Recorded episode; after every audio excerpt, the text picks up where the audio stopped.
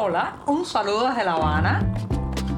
Les habla Joanny Sánchez, cubana, periodista, ciudadana, y les traigo este cafecito informativo recién colado y sin azúcar para despertar. Epicentro de la semana, jornada puente, día bisagra, así son los miércoles. Además, este 14 de junio de 2023 ha amanecido con algunas nubes y muchísimo calor aquí en la capital cubana. Así que me voy a dar un sorbito largo y amargo de café para poder comenzar la jornada informativa. Ya voy con este primer sorbito del día. Después de este cafecito les comento que el tema de la presunta base de espionaje que China intenta instalar aquí en la isla ha sido sin lugar a dudas el tema que ha dominado la semana informativa, pero además, señoras y señores, cada vez se pone más y más apasionante porque han salido nuevas informaciones. Por ejemplo, un equipo de la agencia eh, de prensa Reuters se llegó hasta la localidad de Bejucal. Es una localidad en la provincia de Mayabeque y al sur de la ciudad de La Habana para indagar entre los vecinos y entre los lugareños qué había pasado con la antigua base de escucha, la base de escucha que gestionaba la Unión Soviética en ese lugar, conocida también como la base de Lourdes.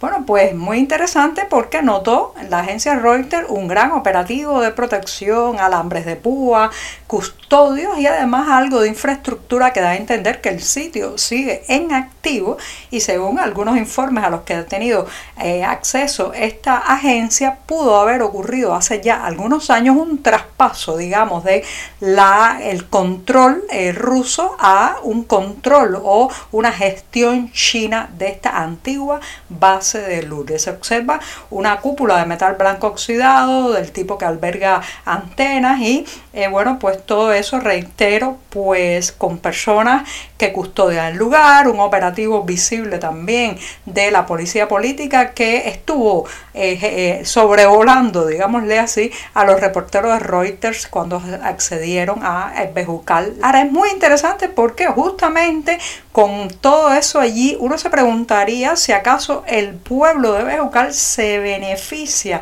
en algo con la instalación de estas bases de vigilancia, estas bases de espionaje, primero la soviética y ahora presuntamente en gestión china. Bueno, déjenme decirles que nada de eso. En estos mismos días han aumentado considerablemente los cortes eléctricos o apagones de los, contra los residentes en Bejucal que los sufren con larguísimas horas en que no pueden acceder al servicio eléctrico, pero además Bejucal es un pueblo en decadencia. Antes, cuando se escuchaba su nombre, inmediatamente a la mente de, de todo cubano eh, venía la imagen de las charangas de Bejucal, unos carnavales donde la creación de una carroza, el debate entre los dos bandos, los alacranes y los gallos, era como lo que animaba la vida, las festividades, la cultura del lugar y todo eso ha ido en picada por la falta de recursos, el no acceso a insumos necesarios para estas festividades, la emigración de los más jóvenes y el deterioro que recorre toda la vida cubana allí donde se mire, desde las grandes ciudades hasta las pequeñas localidades. Entonces, ¿de qué le ha servido a los vecinos de Bejucal tener en sus predios, en las cercanías de su localidad, una base de espionaje de absolutamente nada, no se han beneficiado. Y esto es algo interesante porque no solamente se trata de la intromisión de potencias extranjeras en el territorio nacional para desde allí realizar una labor de espionaje, sino que para colmo nadie ve beneficio alguno de que estén esas instalaciones en nuestra isla, al menos en Bejucal la gente se siente abandonada y está de espaldas a cualquier, digamos, mejora de su infraestructura, de su calidad de vida, porque ahí, porque ahí haya una base de espionaje. Las filias y las fobias del régimen cubano están cada vez más claras. Hoy, por ejemplo, llega a la isla el presidente de la República Islámica de Irán, Ebrahim Raisi, en una visita que incluirá también, o que ha incluido ya a Venezuela, incluirá otras naciones alineadas con eh, Teherán en América Latina. Esto, señoras y señores, la vieja tendencia a afiliarse con el enemigo del enemigo. Son visitas, encuentros, acercamientos que se hacen fundamentalmente para molestar a Estados Unidos, la Unión Europea y a las democracias latinoamericanas. Y yo me pregunto, con la llegada de Raisi a la isla, ¿no estará acaso el Centro Nacional de Educación Sexual, conocido por sus siglas CNSEX, que dirige la hija de Raúl Castro, Mariela Castro, no estará organizando acaso una protesta contra este gobernante de un país donde se ejecuta la pena de muerte contra los homosexuales, deberían, deberían estar esperándolo a las afueras del aeropuerto mostrando su rechazo, su repulsa a que pise el suelo cubano. Es más, ¿dónde estará la Federación de Mujeres Cubanas que no ha organizado todavía un acto también de rechazo? Eh, porque en Irán las mujeres son sometidas a un montón de presiones, recortes de sus derechos, incluso se les impone llevar el velo sobre el cabello para tapar su pelo. ¿Dónde estará la FMC, la Federación de Mujeres Cubanas y el CNEXEC durante toda la jornada de este miércoles cuando Ebrahim Raisi, reitero, presidente de la República Islámica de Irán, se pase por las alfombras rojas y los lugares más importantes aquí en La Habana? probablemente estarán calladas asintiendo porque en realidad no representan ni los derechos de la comunidad LGBTI ni los derechos de las mujeres cubanas. Solo son poleas de transmisión desde el poder a la ciudadanía.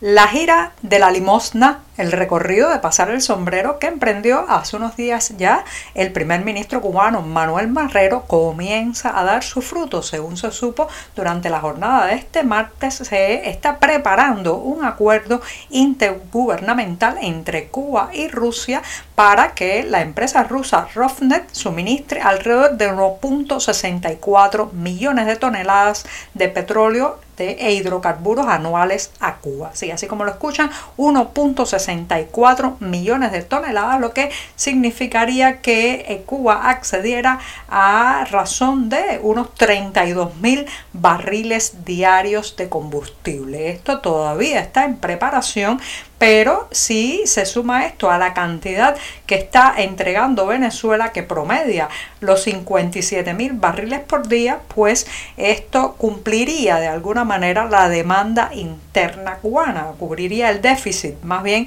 de 90 mil barriles por día que tiene la isla. O sea, Rusia vendría a apoyar, a apuntalar nuevamente, antes como la Unión Soviética, ahora Moscú regresa como la Federación Rusa, pues a apuntalar eh, la, digamos, la necesidad de hidrocarburos que hay en el país. La pregunta es cuánto va a costar esto, cuánto va a endeudar esto a cada ciudadano cubano. ¿Qué vamos a tener que dar a cambio?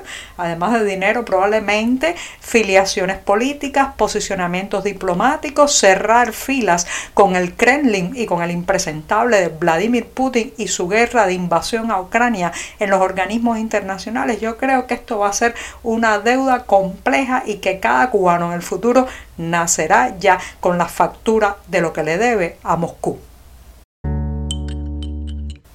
Tengo que decir adiós a la jornada de miércoles en este programa, pero me voy con una invitación muy especial a los que por estos días y especialmente el próximo 21 de junio estén en la Ciudad de México, porque hasta allí llegará la película La Noche Eterna, de la que les he hablado ampliamente en este podcast porque trata la historia del escritor, poeta y periodista cubano Néstor Díaz de Villegas cuando estuvo preso en los años 70 por escribir un poema. Se trata de un filme de la directora y también curadora de arte Coco Fusco que ya se ha presentado en varias plazas y ahora llega a la Ciudad de México con esta historia conmovedora y que también arroja luz sobre algunos pasajes que eh, de la historia cubana que el oficialismo ha querido escamotear, esconder, no mencionar, pero están allí y está allí la voz de sus protagonistas. Uno de ellos, Néstor Díaz de Villegas, un joven que fue a la cárcel por escribir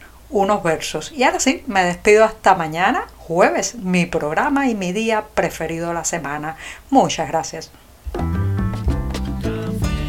Por hoy es todo. Te espero mañana a la misma hora. Síguenos en 14medio.com. También estamos en Facebook, Twitter, Instagram y en tu WhatsApp. No olvides, claro está, compartir nuestro cafecito informativo con tus amigos.